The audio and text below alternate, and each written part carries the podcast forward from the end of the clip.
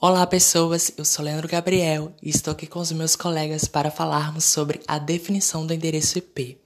Como vocês já podem ver no título do nosso episódio do nosso podcast. Espero que vocês gostem e continuem nos ouvindo.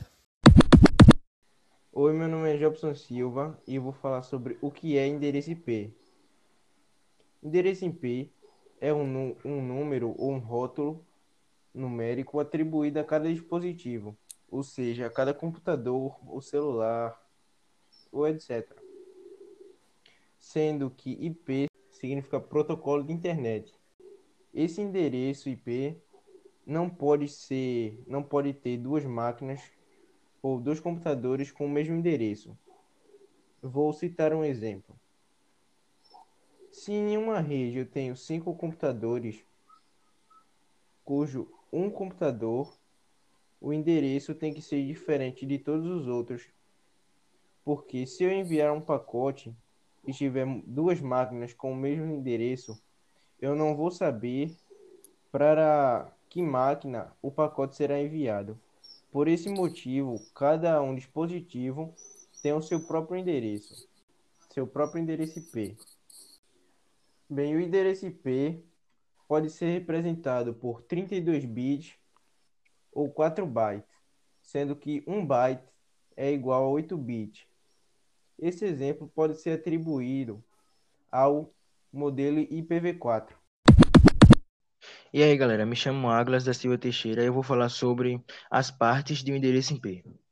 O endereço IP tem duas partes. O ID da rede, que compreende os três primeiros números do endereço, e o ID de host, o quarto número no endereço.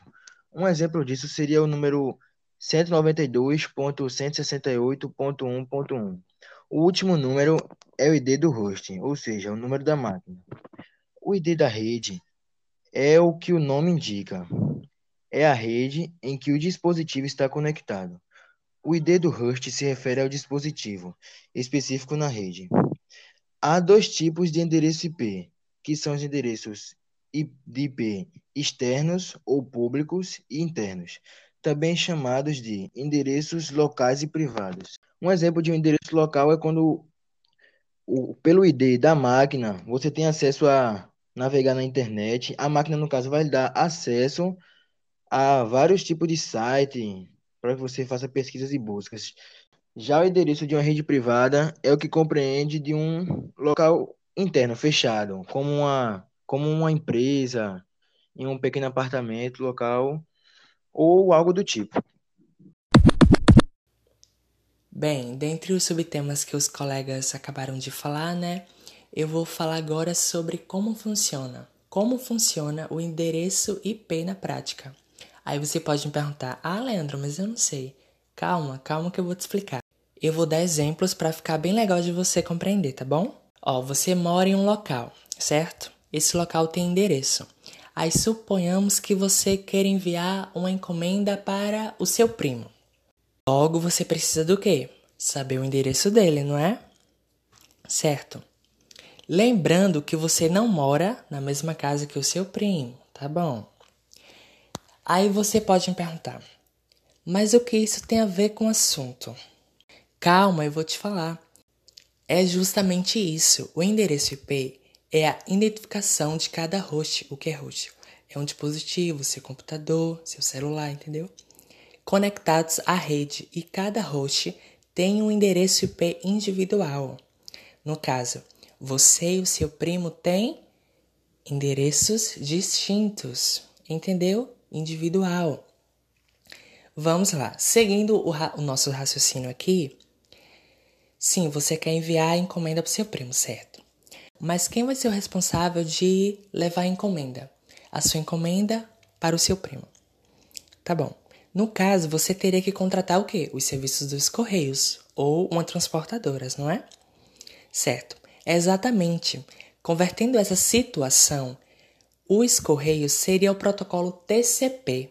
O protocolo TCP é a comunicação entre os hosts. Host, para lembrar, são dispositivos, seu computador, seu celular. O protocolo TCP é uma sigla na língua inglesa, mas na tradução para o português fica Protocolo de Controle de Transmissão. Como a própria tradução diz, é um protocolo que transmite, que transporta dados e também executa importantes funções para garantir que os dados sejam entregues sem serem corrompidos ou alterados. Ok? Certo. Imagina aí, você vai. Você quer dar encomenda pro seu primo, chega lá, chega outra encomenda de outra pessoa, entendeu? Isso é isso que o, o protocolo TCP faz. Ele é o protocolo encarregado de enviar dados de, um, de uma forma segura, se, sem que os dados sejam alterados, entendeu? Certo, mas surge uma dúvida aí. Certo, o protocolo TCP envia. O endereço IP identifica. Certo, mas como é que eu vou enviar algo se eu não tenho o endereço da pessoa? É justamente isso. Por isso tem a junção e formou-se o protocolo TCP/IP. É como se fosse a junção do endereço IP e o protocolo TCP, que uniu-se e formou o protocolo TCP/IP. Isso, não tem como você enviar algo sem saber o endereço e muito menos receber, certo? Por isso que existe o protocolo TCP/IP. Oi, meu nome é Maria Darda Lopes e dentre os subtemas que meus colegas falaram, você pode me perguntar: e qual a finalidade? Bom, sua finalidade é lidar com a conexão entre o dispositivo e o site destino. Ele identifica exclusivamente cada dispositivo na internet. Sem isso, não haveria maneira de entrar em contato com ele.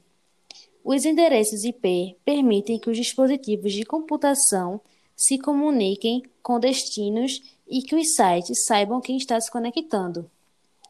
Um endereço IP também serve como endereço de devolução, da mesma forma que com o endereço postal. Se uma carta enviada é entregue no endereço errado, ela volta ao remetente se ele estiver escrito o endereço no envelope. O mesmo vale para um e-mail. Ao descrever um destinatário inválido como um correspondente que deixou a empresa, o endereço IP permitirá que o servidor de e-mail da empresa envie um e-mail de volta dizendo que o destinatário não foi encontrado. O endereço IP fica responsável pela identificação das máquinas e redes, em qual grau está e a natureza desse dispositivo. Gente, muito obrigado. Espero que vocês tenham gostado do nosso episódio, do nosso podcast, falando sobre a definição do endereço IP. Espero que vocês tenham compreendido todo o assunto. Um abraço e um beijo em todos. Obrigado.